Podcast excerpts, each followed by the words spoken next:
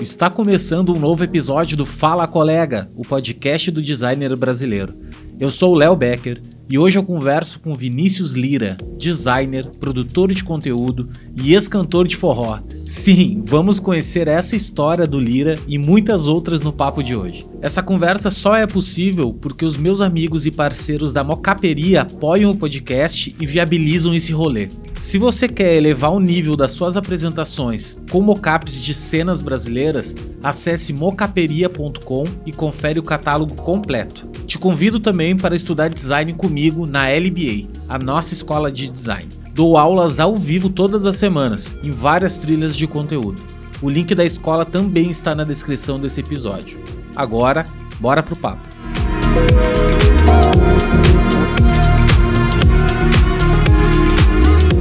Lira, muito obrigado, irmão, por tu ter aceito participar aqui do meu querido, do nosso querido podcast.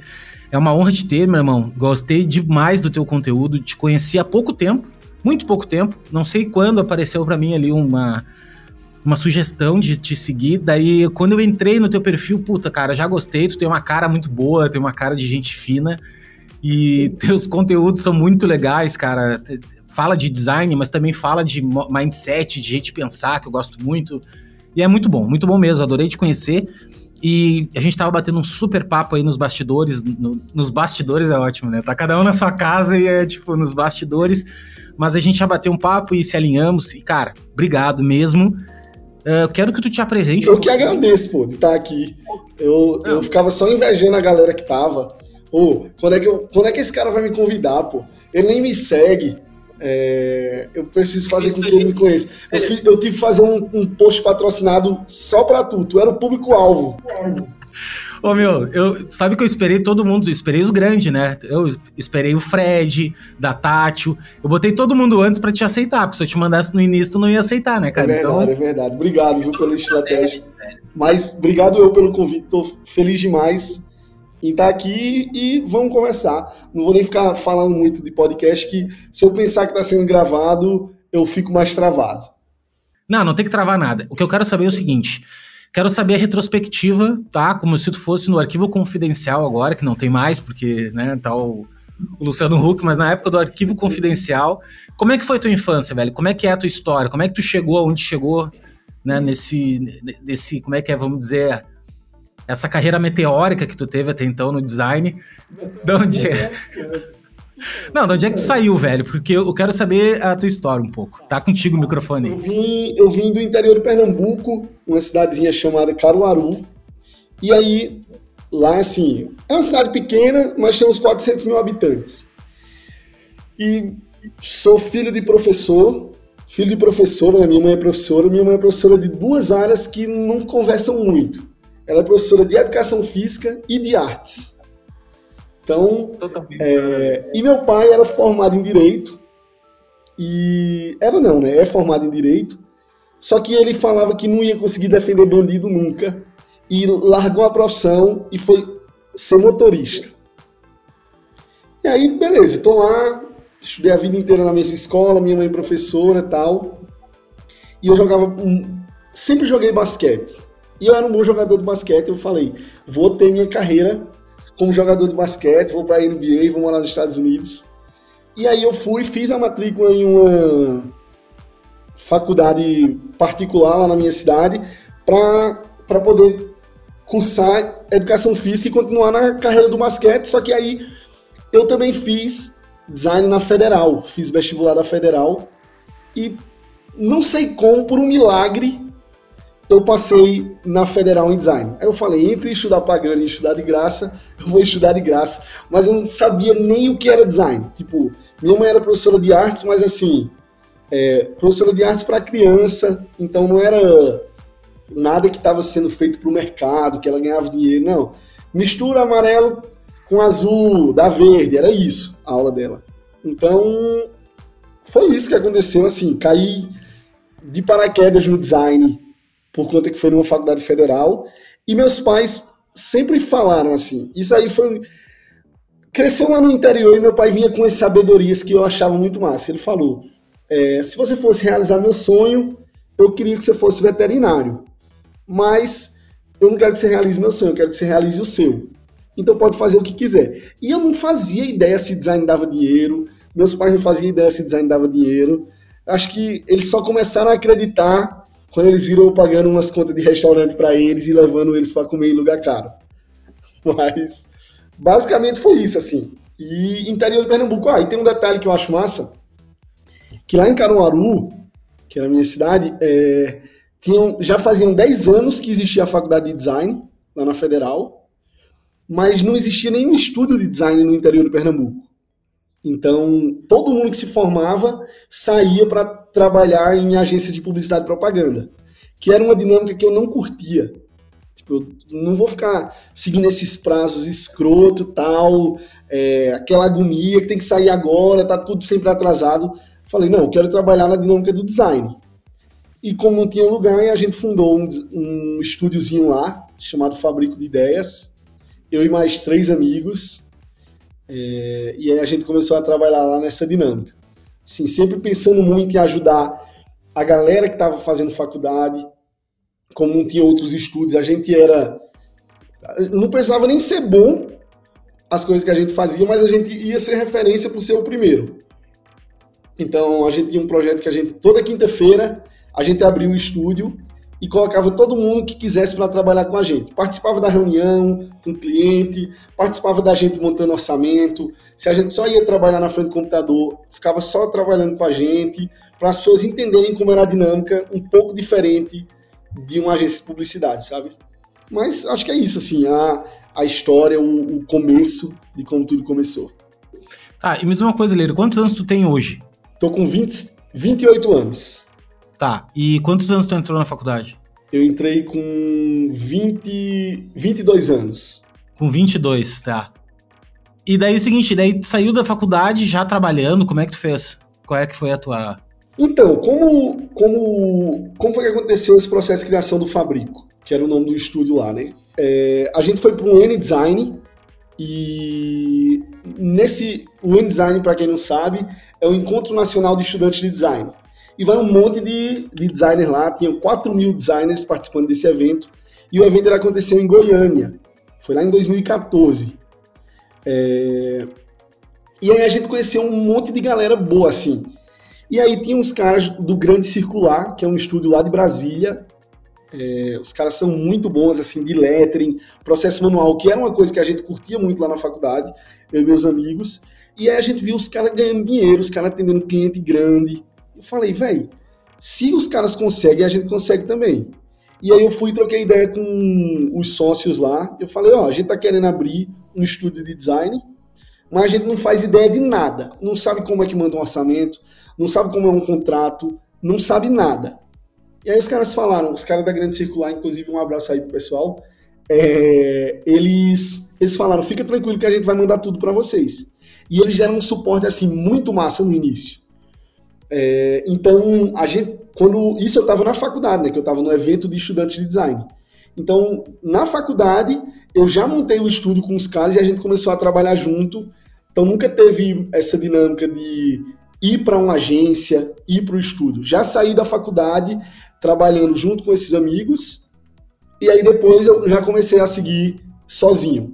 É, o lance de freela tu pegou desde o início, então. Tipo, tirando a parte uhum. do, do desse momento aí. E assim, ó, agora aquela pergunta que não quer calar. Como é que tu faz as tuas prospecções? Tu faz prospecção? Um cliente chega até ti? Vou te perguntar isso, sabe por quê? Porque assim, existe uma, uma, uma falácia, não, mas que é a verdade, não estou dizendo que é mentira, mas é que grande parte dos nossos colegas não vão mais atrás de trabalho. Os trabalhos vêm até eles. Só que assim, uhum. só que sendo a realidade mesmo, cara, eh, a galera que está nos escutando aqui, em grande maioria, tá começando no, no trabalho. Então é difícil, pô, tu, eu dizer pro cara assim, não, velho, fica tranquilo que os, que os clientes vão vir até ti. Não vão vir, velho. Ninguém vai vir.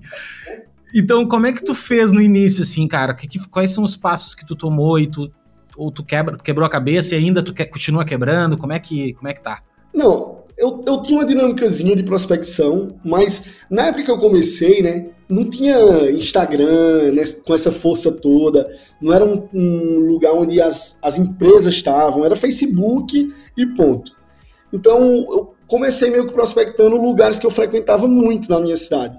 Tinha uma hamburgueria lá, o Big Burger, que toda semana eu ia duas, três vezes. Duas, três vezes. Eles tinham um hambúrguer baratinho, então eu conseguia pagar na época. É, e aí eu sempre ia lá, e, e, o cardápio deles era feio demais. E aí eu perguntei, ó, posso refazer o teu cardápio? O cara falou, quanto? Eu disse, ah, quanto é que tu acha que vale? Aí ele disse, ah, acho que vale uns 700 reais. Eu digo, então tá fechado. Fechei o processo para refazer o cardápio dele por, por 700 reais, só que eu, eu sempre entregava muito mais do que a galera contratava. Então, eu fui, eu fui chamado para fazer o cardápio. Só que eu vi que tinham problemas na marca do cara.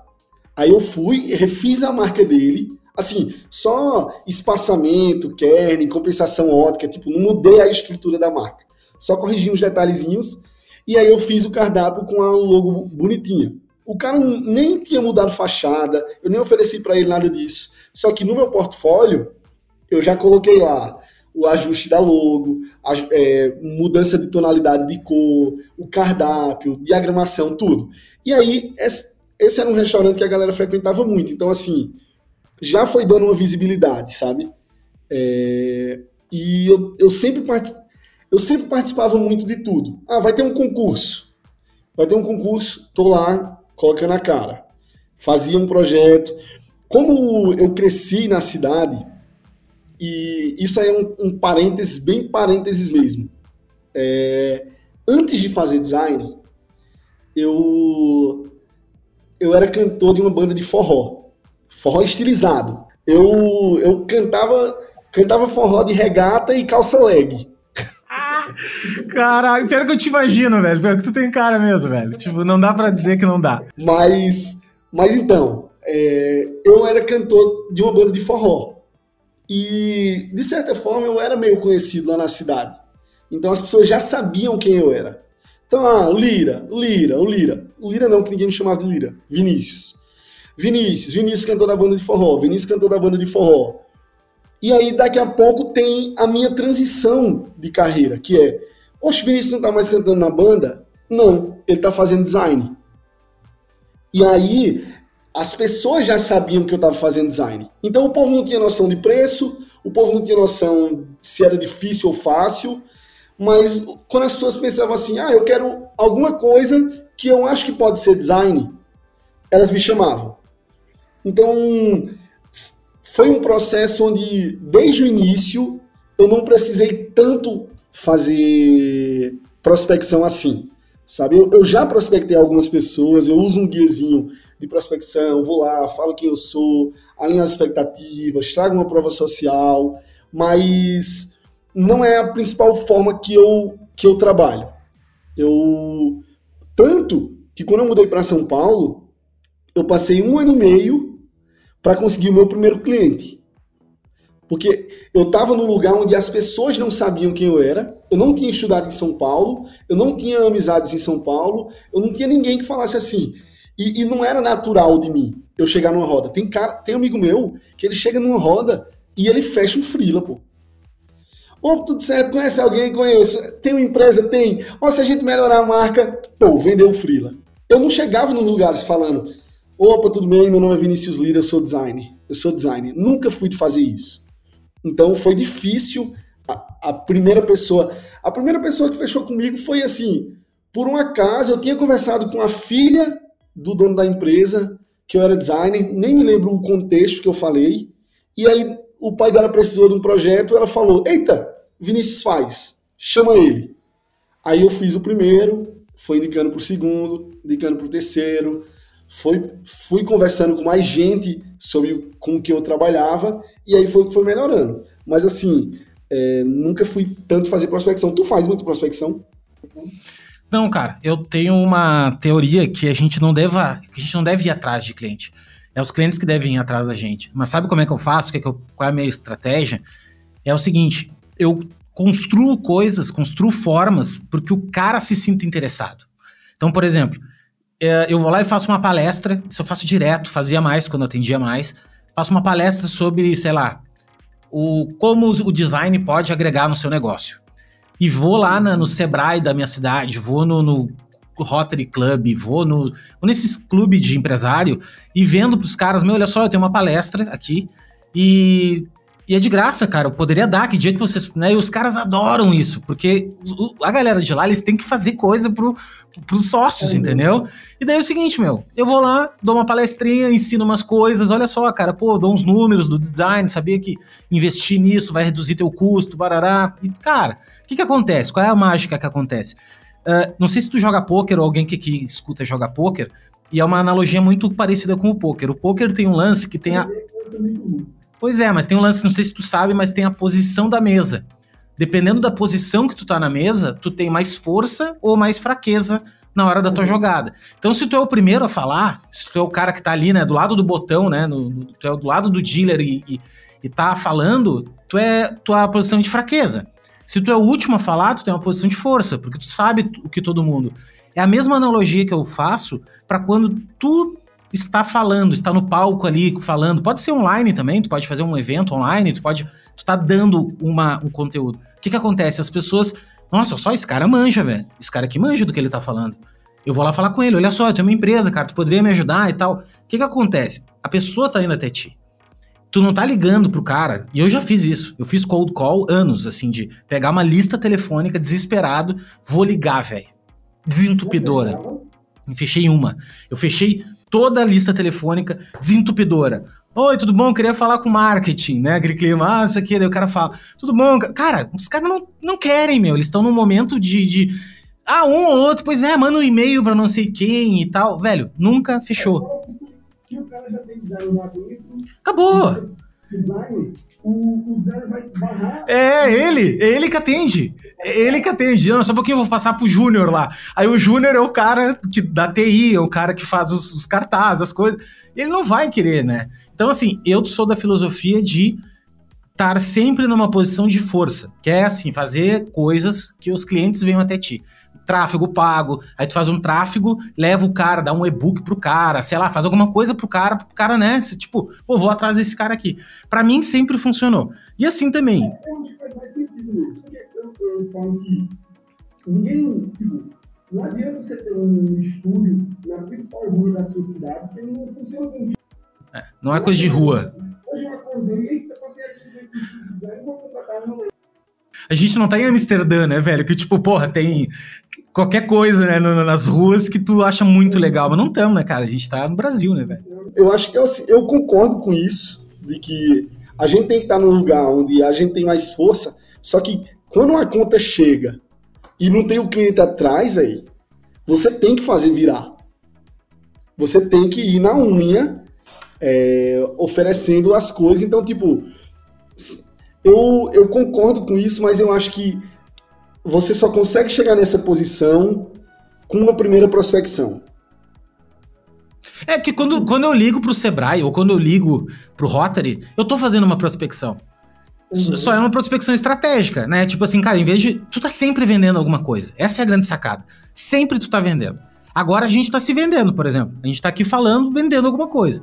Então, quando eu ligo lá pro Rotary, Oi, tudo bom? Eu sou o Léo Becker, cara, sou designer, cara, e eu queria, eu tenho aqui uma palestra. Tu tá vendendo, né? Só que em vez de vender por, por dinheiro, eu tô vendendo pelo, pelo espaço lá para mim tá lá. Mas eu achei essa tua sacada muito boa, Vici. Cara, eu vou pra caramba, sempre funciona. E tem outra também, cara, tem outra também que é o seguinte, uh, ir no que chama-se pesca em balde que, que é aquela lance, velho, que é o lance de tu ir em, em grupo, vai entrar lá no grupo dos, do, dos empresários de não sei aonde no Facebook. Velho, fica ali na moita. Fica na moita. Daqui a pouco alguém se atira. Ah, olha só, cara, tu conhece algum, alguém que é designer e tal, não sei o que, não sei o que.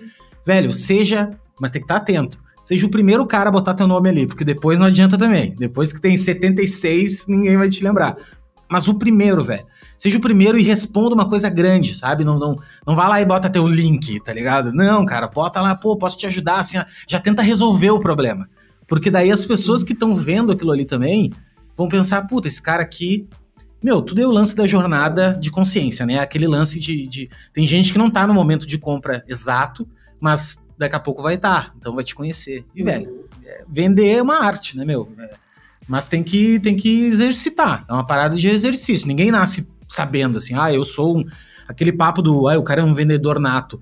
Tem cara que sim, que nem tu falou, tem mais habilidade, assim, tem, tem uma, uma malemolência melhor para vender. Mas eu acho que é totalmente aprendível, assim, todo mundo pode aprender vender, tá ligado? É técnica. Com certeza, com certeza. Isso aí eu não tenho nem dúvida. Todo mundo consegue aprender design. Imagina vender. É, é, tão técnico quanto. É, mas, mas bem interessante assim, essa técnica de prospecção. Eu acho. E, e assim, o, o pessoal fica falando, né? Quando as pessoas que já estão consolidadas no mercado, elas falam, ah, como você faz para conseguir cliente? O povo fala, participo de grupo de Facebook. Aí o pessoal costuma dizer, não, não participa. Tá, não, só que não participa um cara, de um cara que tá grande. O cara que tá começando, é, não, não pega um projeto de identidade visual de 300 reais. Pega, porque você precisa ter um, um portfólio de, de, identidade visual de 300 reais. Então, tipo, se, se o cara tá começando, é, é abraçar tudo. Ah, é que tu sabe o que, que é, Lira? Eu acho que a galera que fala isso, eu vou dar agora tipo, uma visão. É que a galera que fala isso, assim, no sentido. Uma galera fala, não tem problema nenhum, tá? Eu só acho que a pessoa, ela, tá pens... ela não tá pensando no cara que tá começando. Ela tá pensando em responder na realidade dela agora. Sabe assim, tipo, ah, minha, minha realidade é eu não tô mais em grupo, porque não preciso mais. Tá? Mas não, mas não que ela não passou por aquilo. Não que ela não esteve num grupo. Gente, cara, eu recebo às vezes orçamento assim, cara, Quanto é que é pra fazer uma marca? Isso ali eu já sei que é 500 pila. Ali o cara tá pelo preço. Quando o cara pergunta isso é pelo preço. Eu já digo o seguinte, cara, olha só. Eu não consigo mais atender, mas eu tenho uma pessoa que trabalha comigo que pode atender. E eu passo o contato do cara. E o cara vai lá e fecha, velho. 500 reais, 600 reais, mil reais. Esses dias ele me falou que fechou por um de 2 mil. Até fiquei assim, puta, meu, 2 mil, sabe? Pensei, porra, cara, legal, né, velho? achei bem legal, assim. Mas é porque é por isso. Eu acho que o cara, quando fala isso, ele não tá mais botando o pé. E tudo bem também, não é porque tu precisa tá sempre falando, né, no mesmo nível assim que todo mas, mundo. Não, mas a gente precisa entender com quem a gente tá conversando. Tipo, a conversa que eu tenho com um designer é diferente da conversa que eu tenho com um cliente, que é diferente da conversa que eu tenho com um cara que está começando a estudar design. Que é o, o, o que eu falo. É, eu tenho tem uns alunos, e aí os alunos ficam se comparando comigo. Ah, não, Lira, teu projeto é muito bom, a gente não consegue chegar nesse lugar. Eu disse, mas você não tem que se comparar comigo hoje. Eu estou trabalhando com design tem 10 anos. É, vocês têm que se comparar com comigo quando eu tinha o tempo de profissão que vocês têm. Tipo, o cara tá lá um ano fazendo design e tá entregando uma coisa que eu, beleza, tá pior do que as coisas que eu faço hoje, mas quando eu pego as minhas coisas quando eu tinha um ano de profissão, era uma desgraça. Então o cara tá num caminho muito melhor que o meu. Tipo, se com um ano ele tá fazendo as coisas naquele nível, em 10 anos ele vai estar tá fazendo coisas melhores do que as que eu tô fazendo. Então é o cara entender com qual momento ele tem que se comparar com o outro. Não dá pra, não dá pra entrar e querer se comparar com, com Gustavo Piqueira, pô. O cara, ele tem impacto. Ele não faz as coisas que seres humanos conseguem fazer. Mas quanto tempo ele tem de profissão, sabe? Então a, a gente tem, tem sempre que estar tá entendendo qual fase a gente está vivendo dentro dessa trajetória como designer. Eu conversei com ele, cara, aqui. Ele gravou comigo. E o cara é. Bah, tá louco. Foi uma realização de um sonho para gravar com ele, porque eu era. Sempre fui fã dele, assim. Achei ele loucão e massa, assim, troquei uma puta ideia. E no início ele já falou assim: Meu, na boa, não sei nem como sei lá como é que eu tô aqui, velho. Eu já abri, já fechei, já. Eu acho muito legal isso, assim, lance de. Cara, eu não me boto em caixinha nenhuma. Não, eu fiz uma entrevista com ele. Eu, Massa, eu, eu, eu, apliquei para trabalhar lá na Casa Rex. Aí ele disse: qual o salário que você espera? Aí eu falei: eu não quero ganhar nada, não. Eu só quero trabalhar de graça e aprender. Aí ele foi. Acho que ele disse: não tá adequado ao perfil da empresa e nunca mais me respondeu. Mas, mas, sim, o trabalho dele é sensacional. Mas tu sabe uma coisa, cara? Tu falou uma parada anterior a essa do se comparar e, e, e realmente a gente não tem como se comparar a ninguém. Mas aí que tá, cara. Uh, nós não podemos nos comparar nunca. E nem quando tu tá foda, nem quando tu tá assim, meu, tá todo mundo aqui sentadinho na, na premiação global de design, todo mundo é concorrente. A gente não pode se comparar. Porque é o seguinte, velho, eu comecei de um jeito, tive, tive uma escola de uma forma, tive conhecimento de um jeito, tu teve de outro, o outro teve de outro, cada um teve de uma maneira. E cada um vê o mundo de um jeito. Então, não tem, não é, não é possível a gente se comparar. Não tem como a gente se comparar. O que eu acho que é, é saudável fazer é do tipo assim, porra, meu, uma coisa que eu copiei de ti, na cara dura, assim, na cara dura. Os últimos videozinhos que tu fez falando, eu fiz um, pode olhar no meu, no meu stories. No Stories não, no meu Reels, porque eu não faço Reels. Cara, não sou de dançar, não tenho essa viagem. Não... Apesar de ter um bom humor, sou um cara que, que brinco, tem uma piadinha e tal, mas não é a minha fazer, tipo, dancinha. Não, e eu, eu, eu até sou da vibe da dancinha. Só que não, eu não posso fazer, porque senão me descredibiliza. É, não, cara, vai rolar, tá ligado? Vai rolar. Aí o seguinte, daí tem um quadro bem legal que tu fez, que é, meu, a câmera e tu sai falando. Cara, sai falando assim, assado, papapá. Puta, meu, aquilo ali ficou massa. Eu fiz um Ficou muito legal. E daí que já bota no Rios ali, né? E tipo, já bota no, no. Velho, eu acho que isso. Eu acho que isso é legal. Tu dá uma olhada no que a galera tá fazendo. Puta, isso aqui o Lira tá fazendo é legal. Isso aqui dá para mim fazer também. Ah, daqui a pouco, vou dar um exemplo. Ah, daqui a pouco o Lira tá com uma câmera muito diferente. Ou daqui a pouco. Velho, cada um tem suas qualidades, tá ligado? Cada um tem seus. E, eu não sei. E todo mundo, fez, é, e todo lá. mundo carrega a, a, sua verdade, né? Aqui na linha é só o formato. Eu, eu postava sempre no meu Instagram foto preto e branco de cabeça para baixo. E sempre a galera mandava uma mensagem perguntando: posso postar a foto preto e branco de cabeça para baixo? Eu digo: ó, não fui eu que inventei o preto e branco e não fui eu que inventei a rotação da foto. Então, claro que pode. Tipo, ninguém é dono de nada, sabe? A, a galera fica muito com essa de: ah, não, tal pessoa começou a fazer esse conteúdo.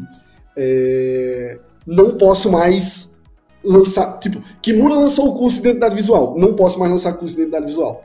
Tio Caio tá fazendo o pente fino e analisando o portfólio. Não posso mais fazer análise de portfólio. Não, é. Cara, isso é outra coisa. É o seguinte, ó.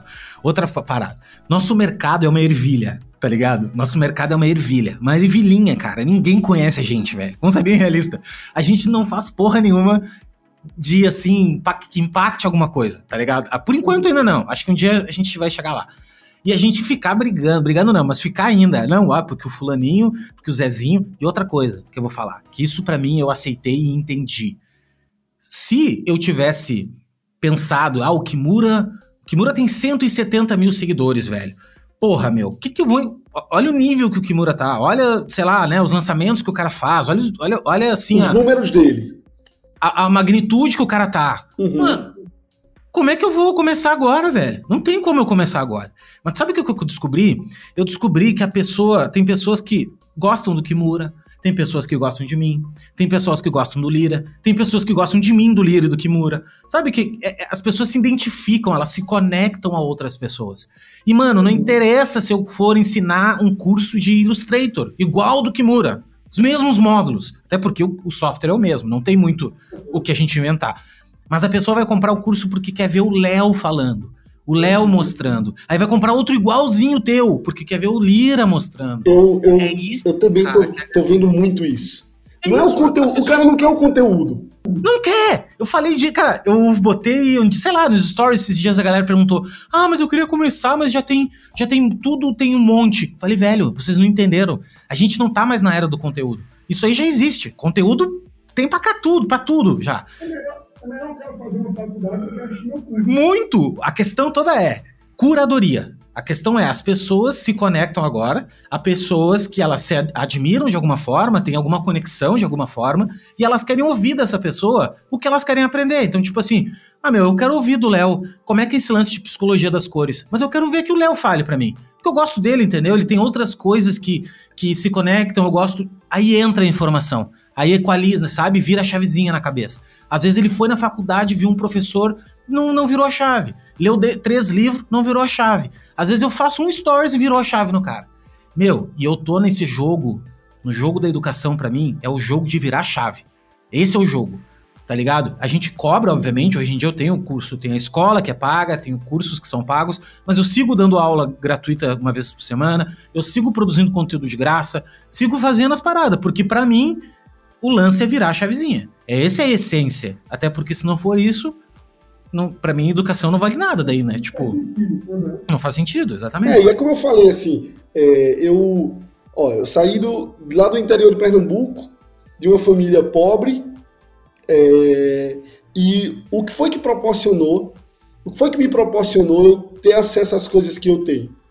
Hoje eu consigo comprar o que eu tenho vontade de comprar, eu consigo comer onde eu tenho vontade de comer, eu consigo viajar para onde eu tenho vontade de viajar, porque eu, eu faço design. E eu só faço design da forma como eu faço porque eu estudei design. Tipo, é assim, é o exemplo mais claro e, e nítido de que a educação transforma a história de qualquer pessoa. Tipo, é, ó, eu, eu saí de Caruaru para São Paulo por portas que o design abriu. Eu saí de São Paulo para os Estados Unidos, eu morei dois meses nos Estados Unidos, de graça, por portas que o design abriu. Eu estou num processo de mudança agora para a Europa, por portas que o design abriu. Então, tipo, e essas portas só se abriram por conta do estudo, por conta da educação. Eu falo que, eu, eu até falo uma coisa errada, eu digo assim, o design mudou minha vida, mas no, no fim, é a educação que mudou minha vida. Porque eu só consegui fazer design porque eu tive que estudar e eu tive como aprender, sabe? Então, e assim, e o que eu acho massa do design é que é uma profissão muito democrática. Tipo, tem cara que fez faculdade e faz projeto bom. Tem cara que fez faculdade e faz projeto ruim. Tem cara que não fez faculdade e faz projeto bom. E tem cara que não fez faculdade e faz projeto ruim. Então, tipo, é, muita gente reclama que o design é uma profissão não regulamentada, né? Qualquer pessoa pode dizer que é designer, por isso que todo mundo coloca aí designer de sobrancelha, mas isso é massa porque é uma profissão que ela é acessível para qualquer pessoa. Tipo, muita gente vem me perguntar assim, Mira, tu acha que faz sentido eu fazer uma faculdade ou tu acha que é melhor eu fazer um curso online? E eu falo, ó, não tem como comparar. Por quê? Porque o, o, o meu curso ele tem 80 horas. É, uma faculdade ela vai ter 450 horas. É, só que você vai passar quatro anos na faculdade para conseguir começar a exercer a profissão. Num curso, e no Diléu, no curso, qualquer pessoa que fala sobre curso de design, vai ser um lugar onde você vai ter uma possibilidade de começar a atuar mais rápido na profissão. Então, a pergunta não é, eu faço faculdade ou faço um curso? A pergunta é, qual é o momento que eu estou hoje? Eu faço o curso, começo a ganhar dinheiro para pagar uma faculdade, depois faço a faculdade. Ou não, eu já tenho condições de fazer uma faculdade. Beleza, mas sair da faculdade eu acho que eu estou com um déficit em alguma área específica do design. Beleza, vou fazer um curso. Então, é muito interessante isso do design ser tão democrático assim, sabe? Cara, eu acho que também uma coisa assim, ó, eu falo para todo mundo também, negócio, ah, Léo, de fazer faculdade ou não. Eu acho que se o cara tem tempo e tem dinheiro, tem que fazer.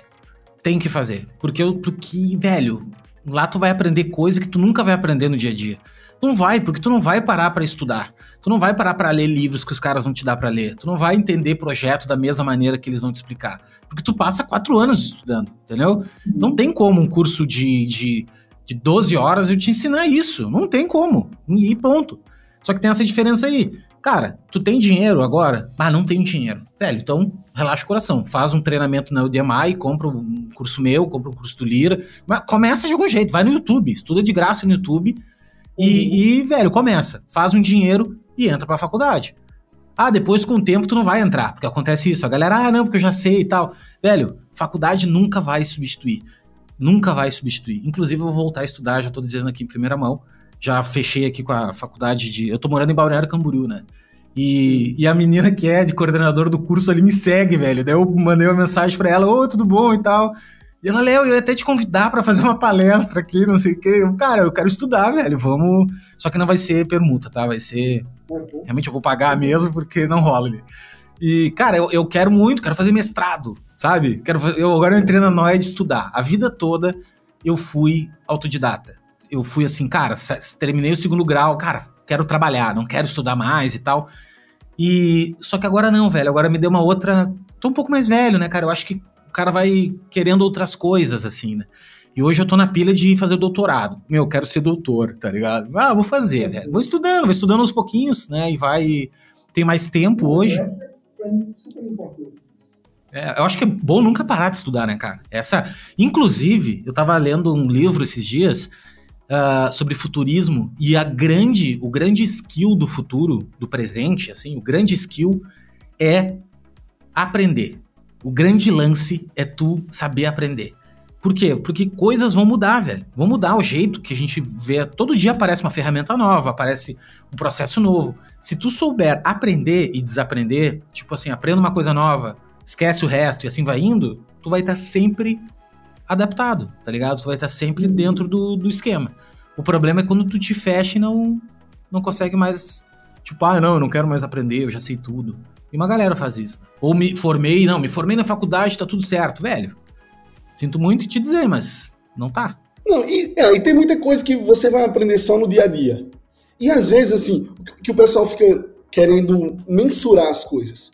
Ah, beleza, eu já estou trabalhando com design, já fiz 10 cursos livres, é, faz sentido eu entrar na faculdade? Às vezes a faculdade ela não vai dar para você um conhecimento assim muito claro de alguma coisa que mudou, mas deu para você uma bagagem teórica, umas referências que você não tinha antes. E você nem vai entender que você está aplicando isso depois, sabe? É, eu, não, eu, eu, sempre falo assim, repertório é feito olho. É, tudo que você vê é através dele, mas você não vê ele. Eu não consigo te falar, ó, esse aqui é meu repertório de design.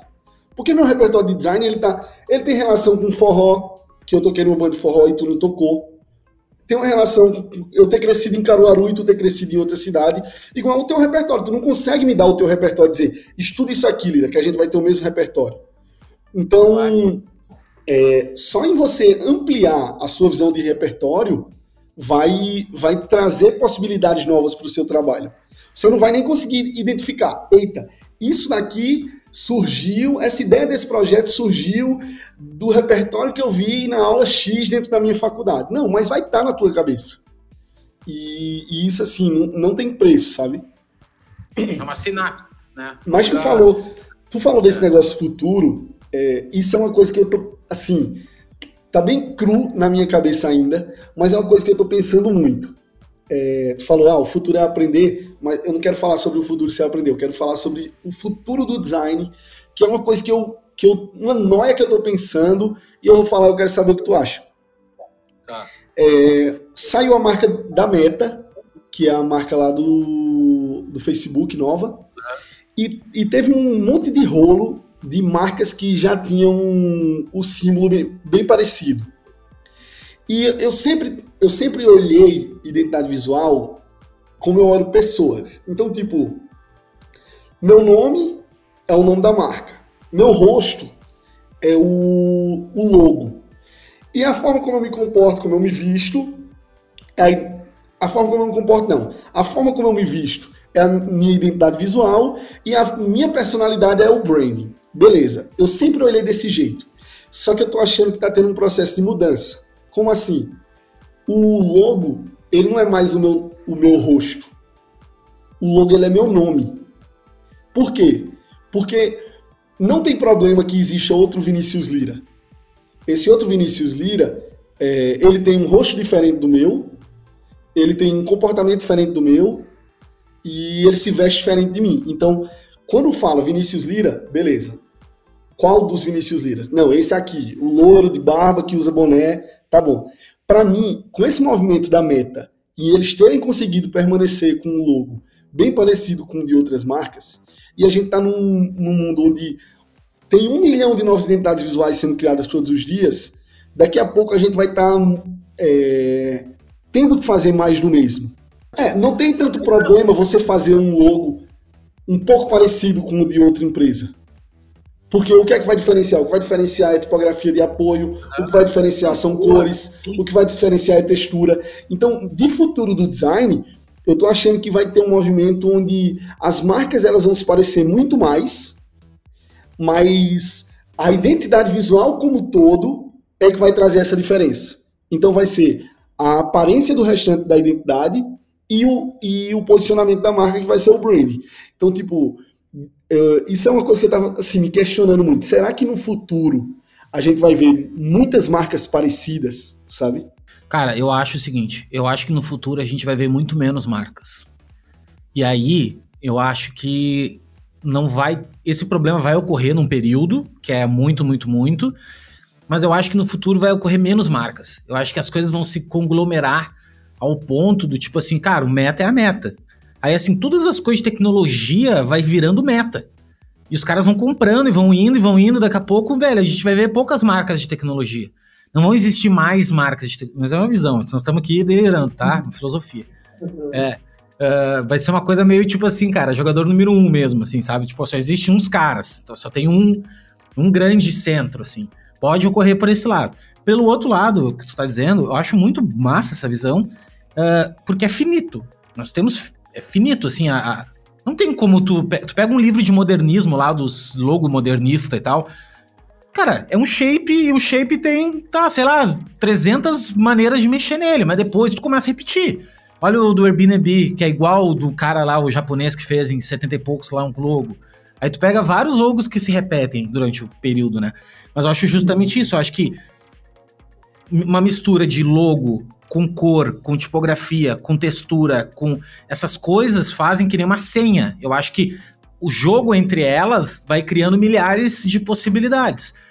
E a minha outra filosofia, a minha outra ideia de design para o futuro é que esse trabalho não vai ser mais nós que vamos fazer. Nós não vamos mais desenhar, nós não vamos mais ficar desenhando manual de identidade visual, não é nós mais que vamos definir cor, não é mais nós que vamos fazer isso.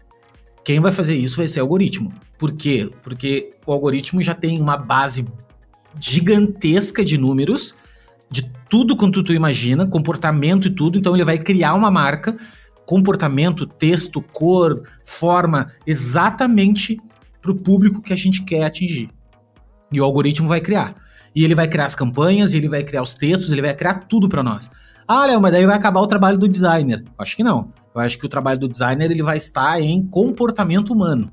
Nós vamos cada vez mais estar ligado ao ponto de ver, tá, meu, nós vamos ser mais e ir mais pro lado da psicologia, tá ligado? Muito mais, assim, se aprofundar em psicologia mesmo. Eu adoro, né? Mas assim, entrar mesmo, cara, como é que esse cara aqui pensa, como é que esse cara vive na vida dele, que que isso, que que, quais sentimentos ele tá tendo agora, baseado em número, porque a gente já sabe hoje né? Não totalmente. Cara, na verdade, eu tenho certeza que a Adobe já trabalha nisso há muito tempo e já tem lá coisas, algum software lá, um Adobe, alguma coisa. Porque se tu parar pra pensar, cara, ah, vou desenhar aqui um logo. Velho, que dificuldade que tem desenhar um logo, tá ligado? Que hoje em dia o computador não faça. Ou, tipo assim, qual é a dificuldade que tem de tu criar uma peça bem diagramada? Mano, é, mate é, é muito matemática, sabe? É, é, não tem uma coisa tão. É grid. Tem um livro de grid, cara. Dá pra, dá pra, desenhar, dá pra dizer pro, pro software, velho, olha só, meu. Tem um grid, a gente usa um grid aqui 1,618 para Fibonacci, a gente usa. Então, assim, não acho que é agora, tá? Eu acho que ainda, ainda tem um bom período para passar, mas. É. É, é negócio que, assim, os netos da gente não vão ver. Não vão, não vão. Eles não vão, não vai ter. É, não, é aí que eu acho perigoso. Isso eu acho perigoso eu tenho certeza que nós vamos ver. Absoluta certeza. Absoluta certeza. Mas absoluta. Cara, eu, não, eu dou cinco anos. Cinco anos. Sabe por que eu tô dando isso? Olha lá o cara total. Assim, já bota um caos no design, né? Todo mundo. Ah! Não, mas eu vou te dizer o porquê. Uh, nós, nossa cabeça evolui linearmente. E a tecnologia, ela é exponencialmente. Tá? Então não tem como a gente. A gente tem esse pensamento do tipo, não, então tá, meu, se demorou 10 anos, cara, mais 10 anos, né? Sei lá, não, velho. Se demorou 10 pra gente desenvolver o Deep Blue, cara, vai demorar 2 pra gente fazer o próximo. E vai demorar 6 meses pro próximo. É, é exponencial. Então eu tenho absoluta certeza que em 5 anos a gente já vai ter uma AI bem treinadinha já aí alguém, o X da vida, uma Squarespace, uma Adobe da vida, Adobe eu acho que não, porque Adobe é muito um Figma da vida, sabe? Vai ser alguém assim do Vale do Silício, loucão, e vai meter dinheiro numa coisa dessa. Porque assim, meu, na verdade o design ele é meio patinho feio ainda. Assim, ele patinho, olha que louco, né? Ele é esse caminho que tá falando é, já tem um, um, programinha que gera o logo, isso existe. Existe. É, mas, mas é que ainda. É que tá patético ainda, assim, né? Tipo, ah, ele vai lá e cria um desenho. Não, não é isso. Eu tô falando uma parada assim: tu, tu vai lá e diz o seguinte, mano, que, que, pega o briefing. Qual é o briefing que nós temos? Vamos desenvolver uma marca para uma hamburgueria. Beleza. Qual é a personalidade na marca? Qual é não sei o quê? E a gente vai imputando alguns dados mais aprofundados ali. E aí sim, daí tu treina a rede neural do troço pro troço produzir coisas que, que tenham coerência, né? Mais, mais profundidade e tudo mais. O agora é muito. não é inteligência artificial, tá ligado? O de agora é, é um algoritmo linear. Tipo. É, ele. Isso, ele vai lá e bota um símbolo e uma, uma cor e vai misturando. E não é, não é, não tem inteligência artificial ali por trás, pensando, entendeu? É, não é a Siri que tu pediu pra, enfim. Mas eu acho que um papo bem interessante é esse, cara. Eu gosto muito de futurismo e gosto muito de tecnologia. E não vejo a hora de eu poder. Lembra daquele filme Her? Que o cara pede. Nunca viu esse filme Her? Que é uma capa. É uma capa vermelha, velho. Com aquele cara que fez o Coringa. Fudido, que ganhou o Oscar, até eu acho. Olha esse filme, assiste esse filme. Esse filme é muito legal por vários motivos. Tem uma fotografia linda, uma história muito legal e é, o lance é um, um, assistente virtual, ele tem, que é a voz da Scarlett Johansson e, e ele, cara, ele liga, que nem liga o Windows, assim, pum, pá, se instalou e tal. E, cara, e o que acontece? Ele, ela já lê todos os e-mails dele. Ah, olha só, tu quer a voz do homem ou da mulher? Da mulher. Ah, ah, eu vi aqui que você não respondeu para sua irmã faz duas semanas. Posso fazer para ti? Pode. E ela tu, tu, tu, responde. Daqui a pouco, ah, olha só, vou dar uma organizada aqui. Eu vi que tem. Cara, é uma assistente, mas uma assistente de verdade, tá ligado? Com inteligência, com humor, com. Velho animal, cara. E na moral do filme, eu não vou dar spoiler, mas o cara se apaixona por ela. Cara, é muito louco o filme. O filme é bem interessante, assim, é. Eu não spoiler, não. É, não, não, mas é, também não, porque o cara vai ver o filme, né? Mas eu acho é legal, assim, tem esse. Tem essa viagem do. do cara, deve ter uma hora que o cara pergunta assim. Apaixonado pela, pela máquina, pergunta assim: com quantos mais você tá falando agora? E ela diz, dá uma pausinha assim, né? E ele já meio chorando, se arrastando, assim, tipo, né? Na parede, assim, né? E ela diz assim: com 1.433 usuários. Tipo, meu, é um algoritmo fudido, é, falando com todo mundo. E o cara achando que era só com ele e tal. Legal, velho. Um puta de um filme. Eu não me lembro direito bem o final. Não, não, bom. E assim, é, uma, é, um, é um futuro meio uh, distópico, assim, sabe? É tudo uma, uma. É legal, velho. Muito legal. Uma coisa meio Amsterdã. Amsterdã não, uma coisa meio Berlim, assim. Sabe? Uns prédios meio. Porra, muito legal. Muito legal. Correção de cor linda. Baita filme. Vou dar uma olhada nesse filme. Dá uma olhada. Cara, deixa eu te perguntar uma coisa. Uh, agora eu quero falar o seguinte.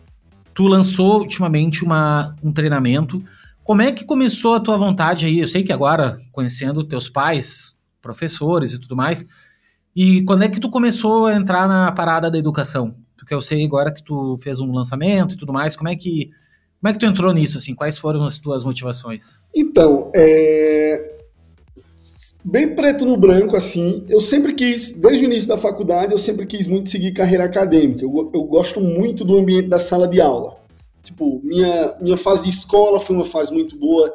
Até uma coisa que todo mundo odeia, que é autoescola. Para você tirar a sua habilitação, para mim foi prazeroso, porque eu estava de volta em um ambiente de sala de aula e a galera odeia estar tá lá. Então eu sempre gostei muito do ambiente de sala de aula e é, hoje eu entendo que dá para você ser um eterno estudante, mas naquela época eu tinha uma visão de que uma hora ia acabar o aprendizado. Então só existiria um jeito de eu estar envolvido dentro da sala de aula, que era sendo professor.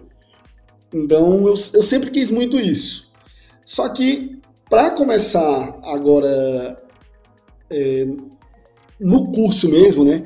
Foram duas coisas e não adianta é, vir com só a coisa linda do ah, eu quero ajudar outras pessoas, e, e é verdade, eu quero ajudar outras pessoas, que eu já falei que o design mudou minha vida, mas existe também a possibilidade financeira que a venda de um curso dá para o designer, que é, a gente estava falando aqui nos bastidores sobre escalar o negócio, né? Mesmo que você consiga valorizar muito o seu serviço como designer, você ainda vai ter a sua limitação de tempo. Ah, eu consigo fazer é, 10 logos por mês e cada logo eu cobro 100 mil reais. Beleza, mas você não vai conseguir fazer 11 logos. Você não vai conseguir fazer 12. E dentro do curso existe muito essa possibilidade da escala, que é eu, é um curso só que eu posso vender para 10 ou que eu posso vender para 5 mil. Então, tinha uma possibilidade de empreendedorismo, que era uma coisa que eu queria, vinculada a duas coisas que eu sempre curti, que é educação e que é design. Então, foi meio que juntar o útil ao agradável, sabe? Ah, vou fazer o que me dá prazer, porque para mim é, a pior coisa que existe é eu só a fake. Então, se eu, se eu percebo que alguma coisa que eu estou fazendo é de mentira, eu não faço. Tanto que se for parar para me acompanhar dentro do, dentro do Instagram, eu não me sinto tão confortável para gravar um stories. E você vai ver poucos stories eu falando. Você vai ver stories de foto, você vai ver stories com muito conteúdo escrito. Por quê? Porque eu me sinto fake se eu estiver fazendo stories. Pode ser que amanhã eu me sinta confortável, beleza, eu vou fazer. Mas enquanto eu não me sinto confortável, eu não consigo. Então, tinha que ser uma coisa que eu acreditasse. E eu acredito em educação e eu acredito em design. Se fosse só pelo dinheiro, eu não conseguiria. Mas o dinheiro, com certeza, é um incentivo grande para fazer o curso. Apesar de que hoje o que, me, o que me sustenta não é curso online. O dinheiro que eu faço, o que faz eu comprar as minhas coisas é design. É eu trabalhar construindo identidade visual. Pode ser que amanhã tenha uma virada e eu diga assim: ah, hoje eu faço identidade visual por prazer e todo meu dinheiro entra pelo curso. Mas hoje não é assim que funciona. Mas foi isso, assim. Fazer duas coisas que eu gosto e e ter uma possibilidade de crescimento, como tu falou, exponencial dentro da educação, sabe? Cara, isso é muito bom falar, cara. E a gente tem que falar abertamente de grana e de negócio, porque falta isso, e eu gosto muito de falar. Inclusive, no meu perfil, eu me posicionei bem como falo de negócios, ajudo designers a entender de negócios, assim mesmo. Porque é o seguinte, cara, tu falou duas coisas. A primeira delas é escalabilidade. Nós somos relojoeiros, tá? Não tem como é personalizado o trabalho que a gente faz. Não é um trabalho, eu peguei, fiz uma marca, essa marca eu vou vender para 50 pessoas. Não vou conseguir fazer isso. Né? Então tem um primeiro problema de escalabilidade. E, e o lance, o outro, cara, é que nós temos que ganhar dinheiro tem que se ganhar dinheiro. Se tu vai conseguir ganhar esse dinheiro ajudando mais pessoas, até porque tu não vai conseguir ganhar dinheiro se tu não ajudar. Sim, porque você vai vender o primeiro, você vai vender o primeiro, todo mundo vai sair insatisfeito, nunca mais você vende nada. Jeff Bezos é o cara mais rico do mundo, sabe por quê? Porque ele consegue resolver o maior número de problemas que existem. E é bem, bem assim, se tu pegar toda a cadeia que a Amazon tem, tu vai entender, cara, os caras resolvem muito problema. Muito problema. Muito, com vários tipos de serviços. E é por isso que o cara se tornou o mais rico do mundo. E assim por diante, tu vai pegando assim os, os caras mais ricos, é por isso.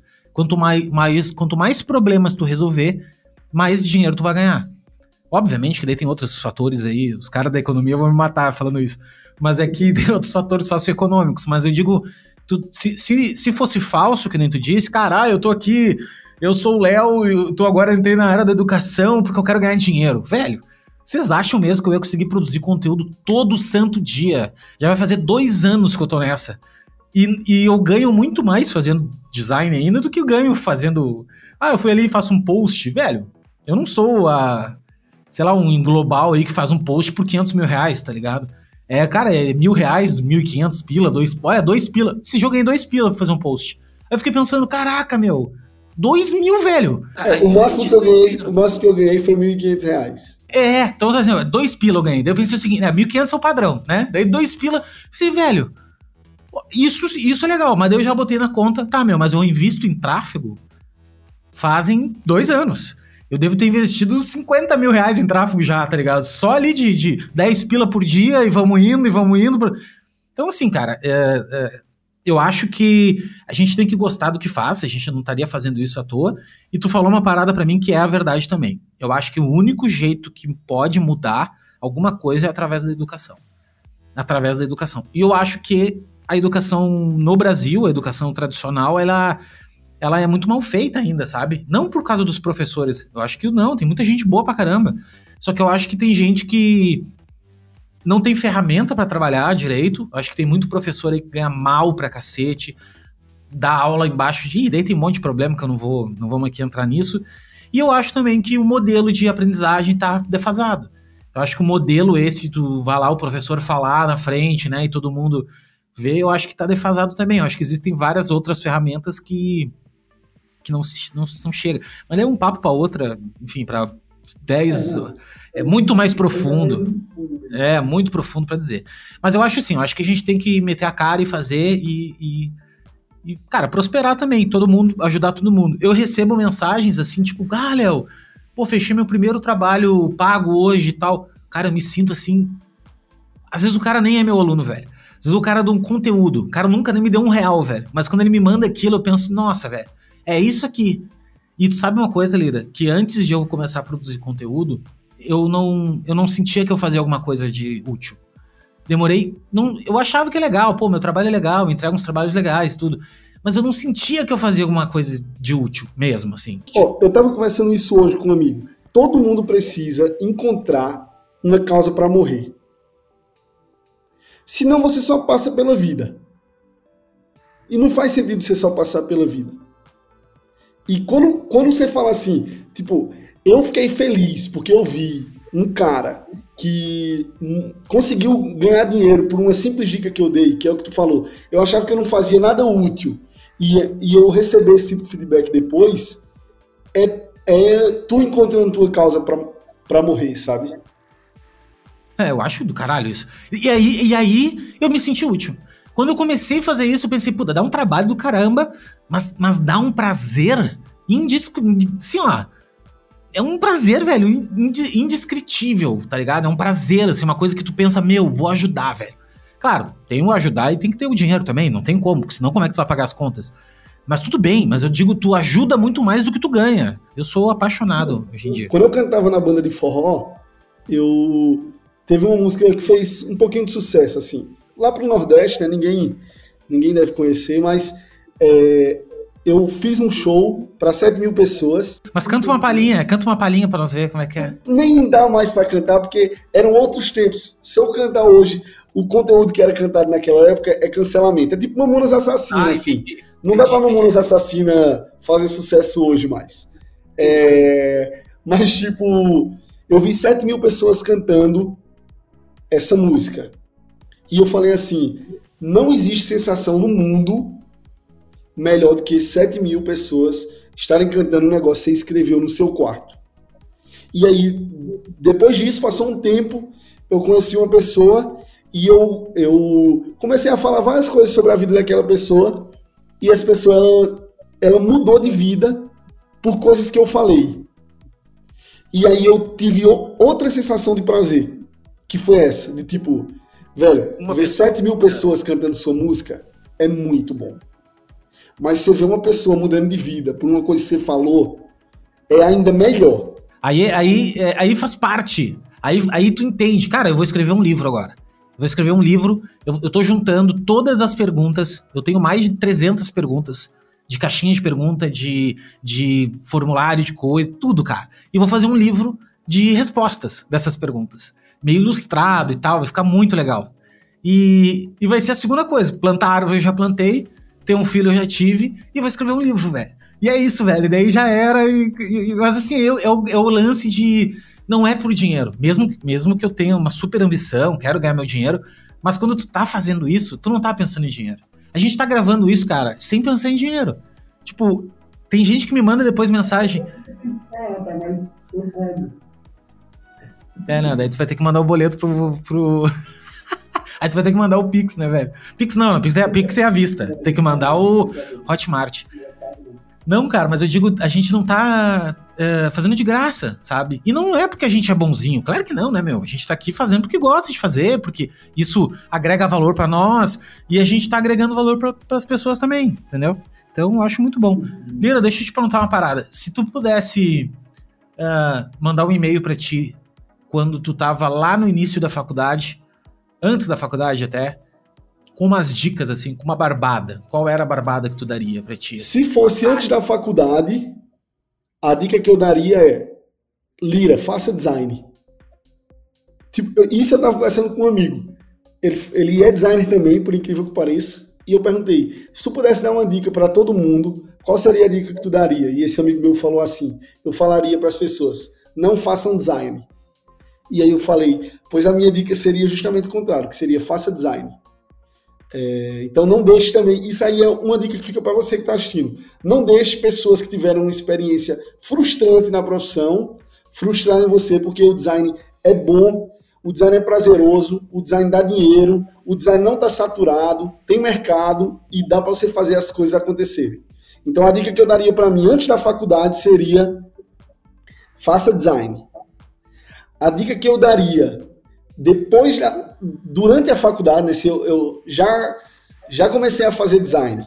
Qual seria a dica? A dica seria é, faça os projetos da faculdade como se eles fossem para clientes.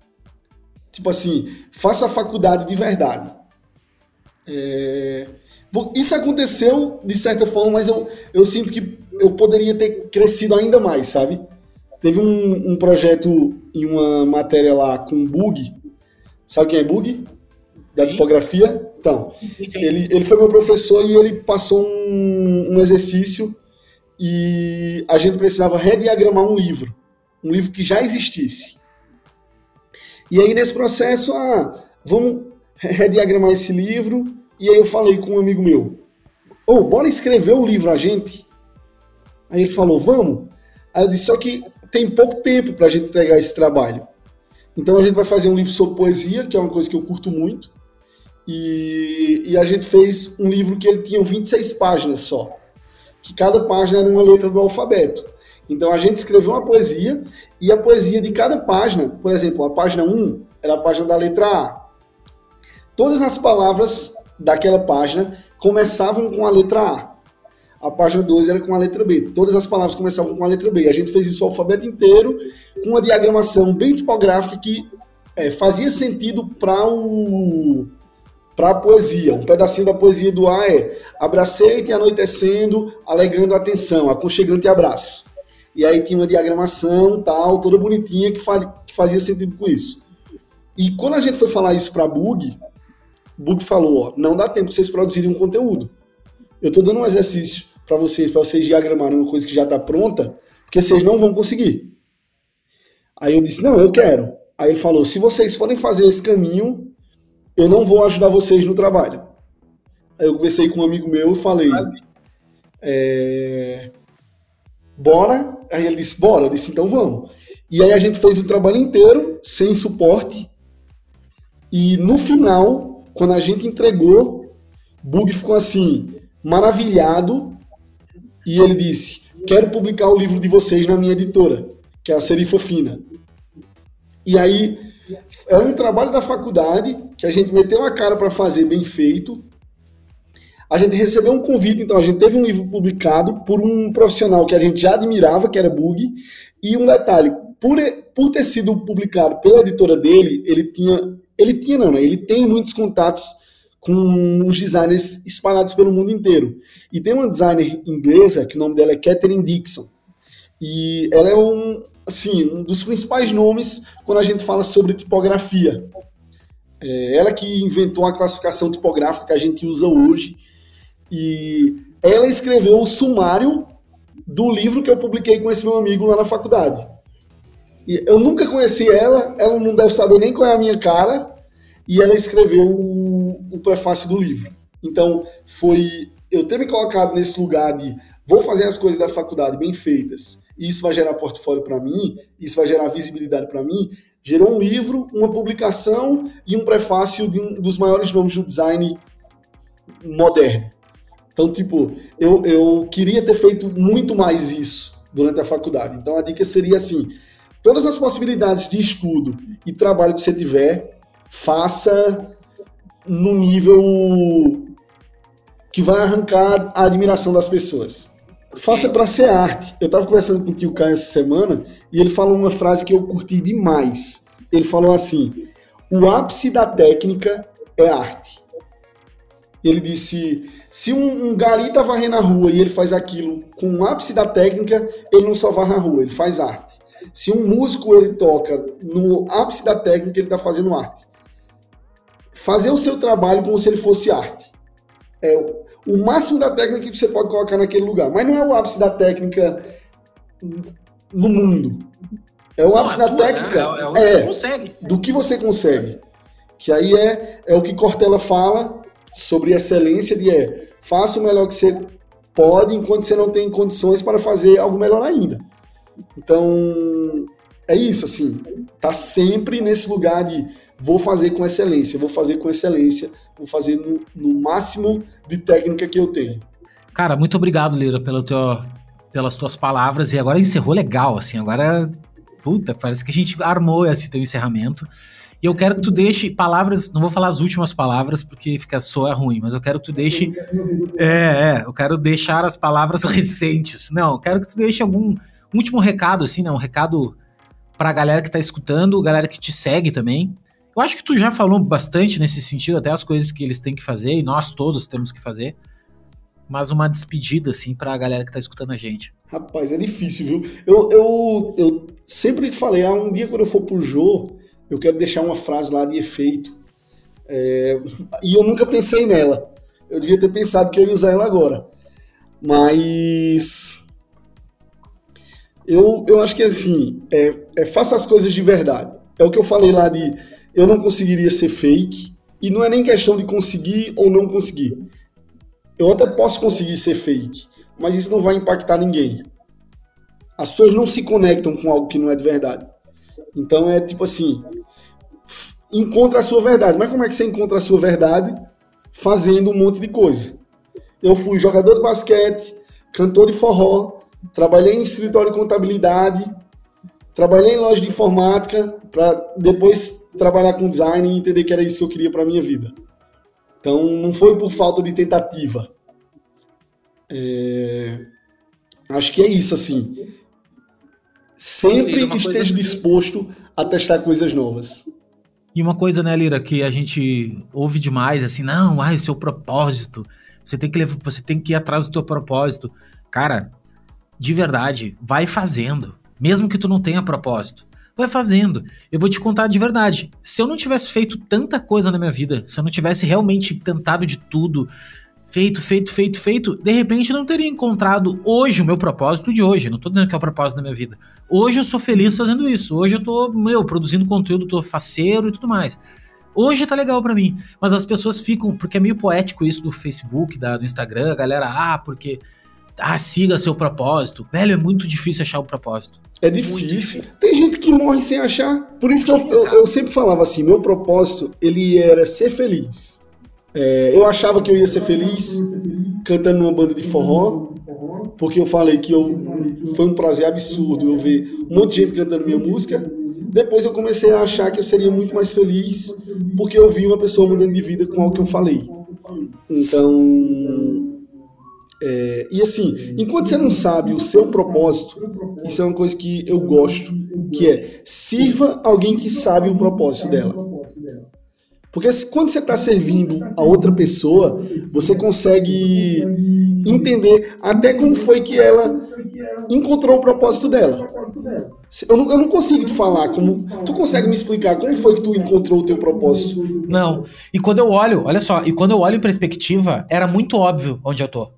Sabe assim? Tipo assim, cara, quando eu olho em perspectiva, eu era o cara que mais falava, tô, tava na escola, eu era o cara que, um super do aluno, nunca fui nota 10, mas assim, porque eu não queria. Quando eu queria estudar, eu estudava e tirava 10, mas quando eu não queria, eu não achava que tava tudo bem. Mas falava, conversava, amigo de todo mundo, uh, e, e assim, a vida toda sempre foi assim. E hoje eu faço um podcast com o maior prazer do mundo, produzo conteúdo, para mim é fácil abrir a câmera e falar. Então, tá, tá, muito alinhado, sabe? Assim, quando tu, tipo, tu olha pensa assim, mano, o que eu tô fazendo exatamente? Uh, faço de tudo no design. Eu, eu, eu faço. Tipo, eu trabalhei com audiovisual, trabalhei com design de produto, trabalhei com gráfico, trabalhei com tipografia. Então eu, eu atendo qualquer tipo de coisa. Então isso me possibilitou fazer a escola, porque se eu não tivesse, se eu não soubesse mexer com programação, mexer com um monte de coisa, eu não teria feito a escola. Audiovisual, eu não teria feito, porque eu teria que contratar um cara, teria, não teria dinheiro para fazer. Então, uh, olhando em perspectiva, a vida me, me, me treinou para chegar até aqui. Só que, só que assim, se tu me perguntasse isso há três anos atrás, cara, eu não ia dizer. Há três anos atrás eu tava na pilha de montar estúdio ainda. Tava, ah, não, preciso montar um estúdio, sabe assim? E, e, e tava infeliz, na real. Mesmo que eu tivesse, eu estaria infeliz.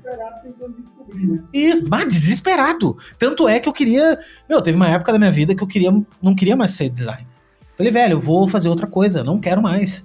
E é isso que. É isso. Eu tô com 36. Eu faço isso aí, cara, desde os meus 16 anos, 17 anos. E eu nunca fiz outra coisa. Eu sempre fiz isso, só que tudo dentro disso. Então, tudo que tu imaginou, já tive agência de internet.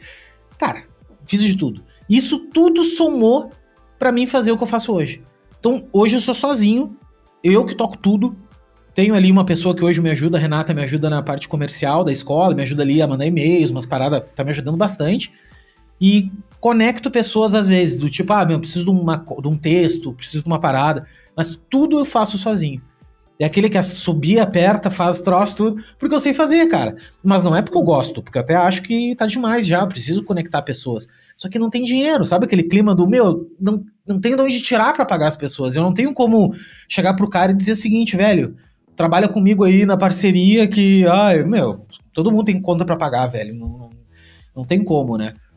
Mas eu sei que uma hora vai, vai rolar, tá ligado? Uma hora vem, entra um dinheirinho e a coisa acontece a gente tá na trajetória da vida assim, a gente tem que dizer sim para as coisas e entender que isso pode ajudar a gente lá no futuro. Quando eu mudei para São Paulo, eu fiquei trabalhando em um lugar e eu só respondia e-mail, eu só fazia atendimento. E eu ficava, e eu tava muito frustrado com isso, porque eu ficava, velho, eu sou formado em design, eu sou bom no que eu faço e eu não tô conseguindo cons é, ter um emprego como designer. Tô trabalhando aqui só respondendo e-mail. Tipo, que desperdício.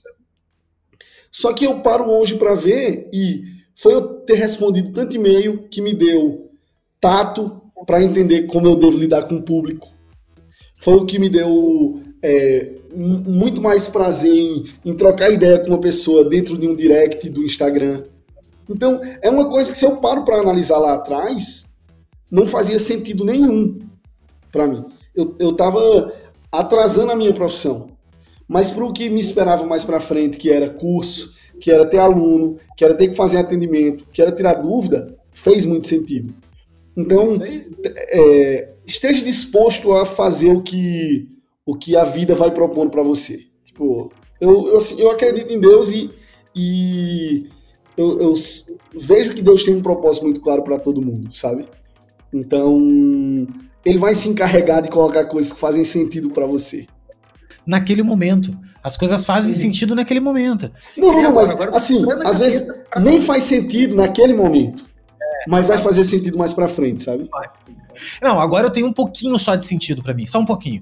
Mas eu ainda tô batendo cabeça e tô, cara, e vamos. Só que eu aprendi uma coisa: é a persistência. Cara, tem que ter persistência. Só que quando tu é muito novo, tu quer as coisas para ontem. E aí tá ferrado. Porque quando tu planta uma cebola na terra, velho, ela vai demorar X tempo para brotar. Ela não vai brotar amanhã, porque tu quer que ela brote. Ela vai ter um tempo. E tudo na vida tem um tempo. Tudo tem, velho. Tu começou a trabalhar agora, tu vai ter um tempo. Tem gente que tem mais tempo, tem gente que tem menos. Não tem. O que eu descobri produzindo conteúdo, velho, é que é consistência. É fazer, fazer, fazer, fazer. E aos poucos a parada vai. Sabe? Eu fazia live antigamente, tinha duas pessoas. Aí daqui a pouco virou três. Agora eu faço live para 40 pessoas, cara, sozinho. Porra! Né? Daí, pô, mas tem gente que faz pra 200. Cara, que se lasca o que faz pra 200. Uhum. Eu faço pra 40. Sim. E, e, tá muito, é, e, é... e, você tá crescendo. Isso, é, é, o meu crescimento. É aí que tá, cara. É, tu tem que olhar pra ti, pro teu feijão. E não ficar olhando o feijão dos outros. Ah, não, o feijão do cara. eu não sei o que, que tem na água do cara pra, pro feijão dele crescer.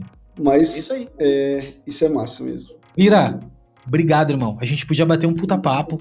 Ganhei mais um amigo, azar que não vai ser meu amigo, eu vou ser teu amigo. E, e, velho, obrigado de coração aí tu ter participado, ter doado teu tempo. Esse papo foi massa demais, um dos melhores que eu já tive aqui. Não, não, aí é, aí é só o, Aí é só o. Todo podcast termina São confete. jeito. Aí tu vai lá no final de todos os outros, tá igual. Tá igual. não, cara, não é não, eu nunca falei. Mas, é, não, papo bom mesmo, cara. Papo- Papo gostoso, assim. E, velho, tô aí pra qualquer coisa que tu precisar. E obrigado também quem está participando aqui do nosso querido podcast. E eu queria mandar um abraço pra galera da Mocaperia, que eles são parceiros aqui do podcast agora. Então, logo, logo eu vou ter cupom pra dar desconto pra todo mundo. Muito mocap bom lá, viu? Mocap bom de verdade. Mocap brasileiro, né? Eu, tô- eu nem sou parceiro dos caras, mas eu já tô aqui indicando. É difícil você encontrar mocap bom e os caras têm mocap de verdade. Os caras têm um monte. É, pare de usar mocap de Miami, de, de Dubai e comece a usar de São Paulo, de Recife. Tem vários lá que são muito bons. De altíssima qualidade. Não estaria falando se não fosse. Vale cada centavo. E é isso que eu queria dizer. Obrigado por você que acompanhou o nosso podcast até agora. Deixa um joinha em algum canto aí que der pra deixar joinha. Ah, manda lá pro Lira também. Comenta o podcast. Comenta lá no. Vou fazer uma, uma coisa agora.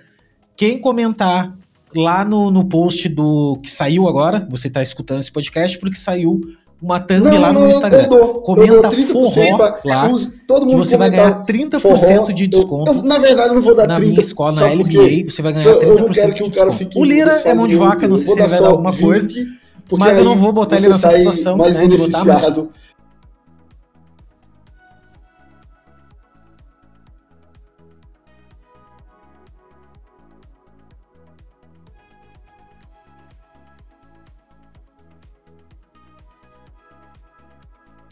Não, cara, mas eu, mas eu não acho isso. Aí que eu tô te falando, Lira, eu acho que eh, o cara que queria comprar o teu vai comprar o teu, não vai comprar. Entende? Eu acho que cada um é isso aí. Então tá 30 pros dois. 30% pra mim, Ai, ó. 30% pra você. Exatamente. 30, 30, tá? É, Ó, exatamente. Mano, escreve lá. 30, escreve forró, que, ó, escrever forró vai ganhar 30% de desconto, tanto na LBA quanto no treinamento do Lira. É Bold o nome do treinamento? Meta do Extra Bold. Muito bom, cara. Eu adorei, cara. E eu adoro a tua tipografia também. Sou eu que fiz, né? E todo dia eu recebo gente criticando.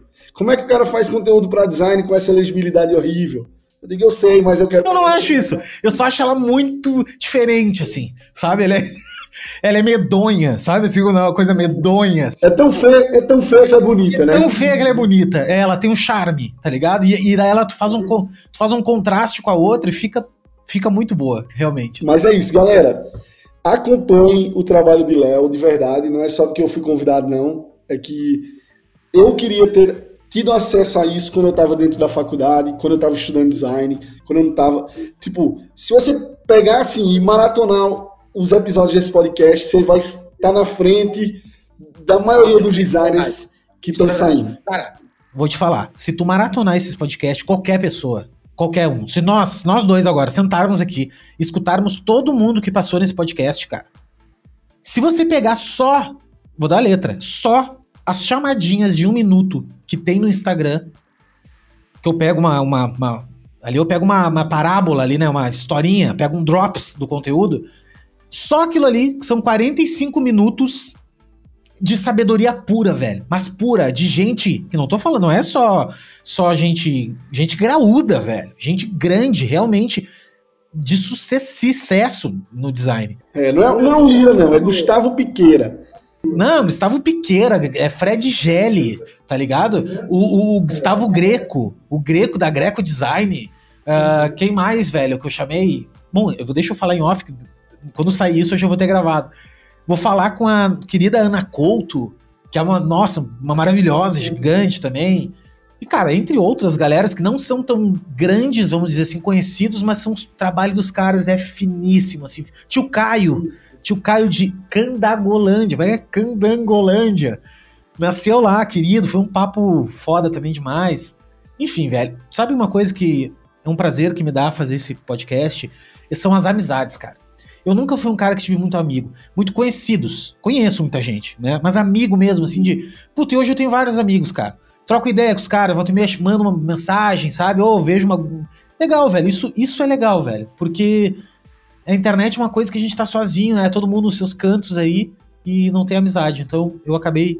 Vindo para São Paulo, tá convidado, tem lugar para ficar. Levo você para conhecer uns restaurantes bons quiser vir para cá, tá feito o convite. Mas é isso. Eu vou deixar tu finalizar que, que senão a gente já vai dizer que tá no final 206. Meus beats são de graça, cara. A gente não tá ocupando espaço. Cara, queria agradecer mais uma vez. Forró, digite forró, ganha 30%. E é isso. Muito obrigado. Obrigado, Lira. Obrigado você que está acompanhando. A gente se vê na próxima. Valeu.